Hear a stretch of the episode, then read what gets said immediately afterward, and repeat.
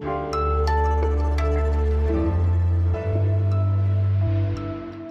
Kinder zwischen 5 und 11 Jahren können in der Europäischen Union jetzt auch offiziell gegen Corona geimpft werden. Ein Kleeblatt soll die Triage verhindern und es gibt Zoff um die Ministerposten bei den Grünen.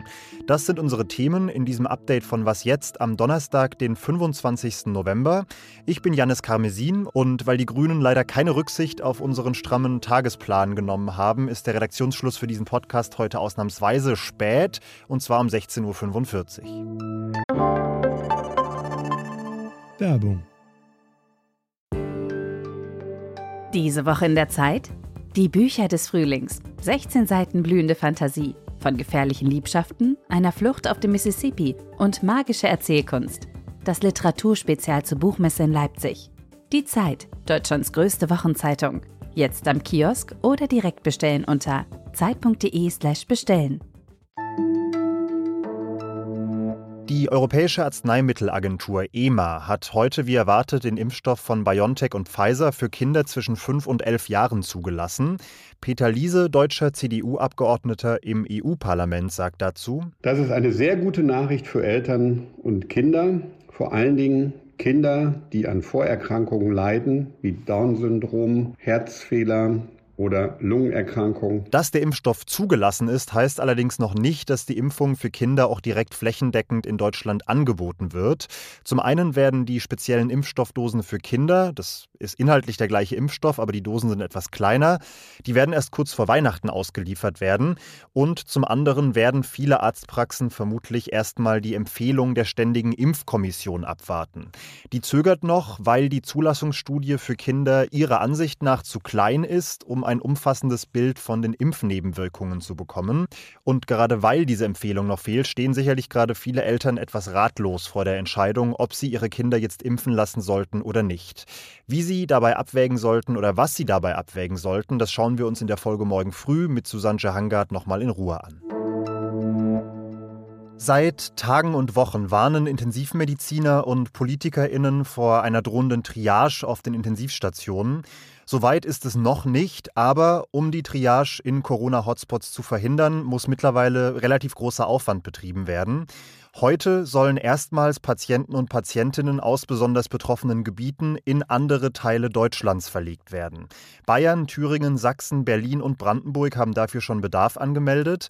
Und dafür greift zum ersten Mal in dieser Pandemie das sogenannte Kleeblattprinzip. Und das will ich mir erklären lassen von Alisa Schellenberg aus unserem Gesundheitsressort. Hi Alisa.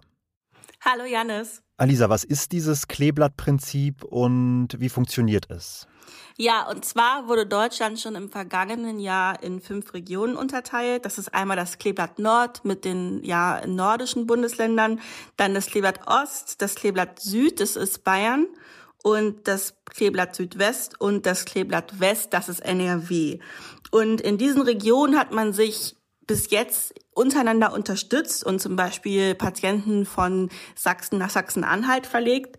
Aber weil jetzt vor allen Dingen das Kleeblatt Süd, also Bayern und das Kleeblatt Ost, vor allen Dingen Sachsen und Thüringen, an die Grenzen stoßen und einfach keine Intensivbetten mehr verfügbar haben, ist das System jetzt in die nächste Stufe übergegangen. Das heißt, dass Patienten, Intensivpatienten aus Sachsen zum Beispiel auch nach Niedersachsen verlegt werden können.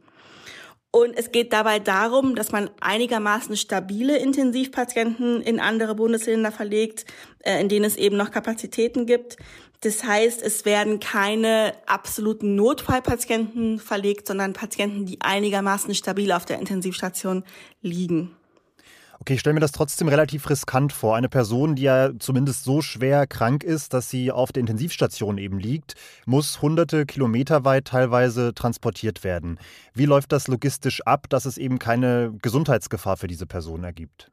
Ja, Jan Thorsten Gräsner, der Professor an der Uniklinik Schleswig-Holstein ist und sich lange mit dem Kleeblattkonzept auseinandergesetzt hat und es mitentwickelt hat, hat mir gegenüber immer wieder betont, dass man diese Patienten eben sehr, sehr gut auswählen muss und dass so eine Verlegung nicht innerhalb von fünf Minuten geplant wird, sondern mindestens 24 Stunden man sich da Zeit lassen sollte. Die Patienten sollen stabil genug sein. Das heißt zum Beispiel, sie sollten nicht an einem ECMO-Beatmungsgerät liegen Und sie sollten sich auch nicht in der Bauchlage befinden, sondern in der Rückenlage. Der Kreislauf muss einigermaßen stabil sein. Und das Wichtigste, die Patienten oder ihre Angehörigen müssen so einer Verlegung natürlich auch zustimmen. Es wird niemand einfach so verlegt. Ja, so erklärt Alisa Schellenberg aus dem Gesundheitsressort das Kleeblattprinzip, das diese Woche wohl zum ersten Mal in einer neuen Stufe angewendet wird. Danke, Alisa.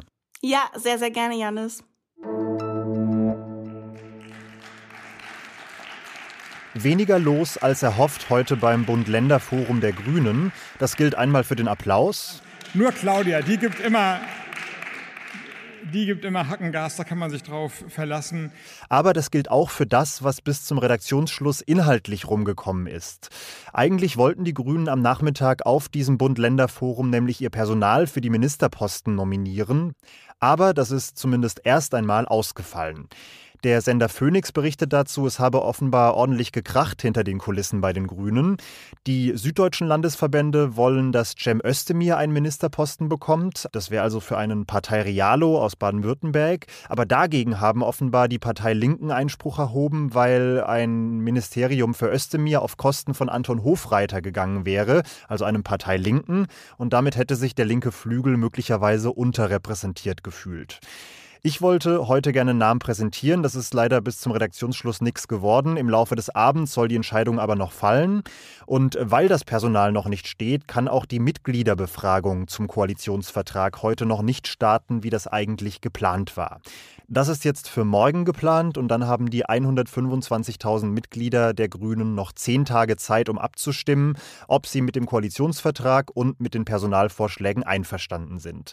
Damit dieser Vertrag dann im Endeffekt angenommen wird, bräuchte es von den Mitgliedern eine einfache Mehrheit, also über 50 Prozent Zustimmung. Was noch? Zumindest so ein kleines bisschen Spaß auf der Arbeit ist ja ziemlich wichtig, gerade in diesen Tagen. Und deshalb haben wir bei Zeit Online neuerdings einen Channel in unserem Redaktionschat, in dem ausschließlich Nonsens gepostet wird. Also Memes, Videos, lustige Tweets und so weiter. Und heute Morgen habe ich da ein Video entdeckt, in dem die größten Hits von Eminem, also diesem Rapper, von einem Künstler als Mittelaltermusik uminterpretiert werden. Das hat mir auf eine durchaus seltsame Art und Weise eine Freude bereitet und in der Hoffnung, dass es Ihnen genauso geht, habe ich diese kleine Collage gebastelt.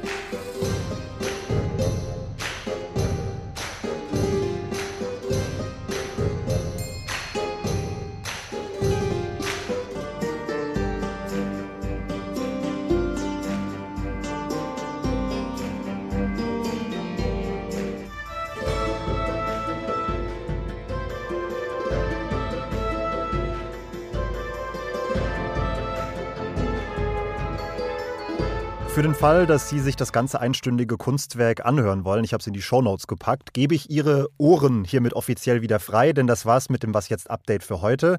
Aber wir können ja gerne in Kontakt bleiben über wasjetzt.zeit.de. Ich bin Janis Karmesin und sag bis bald.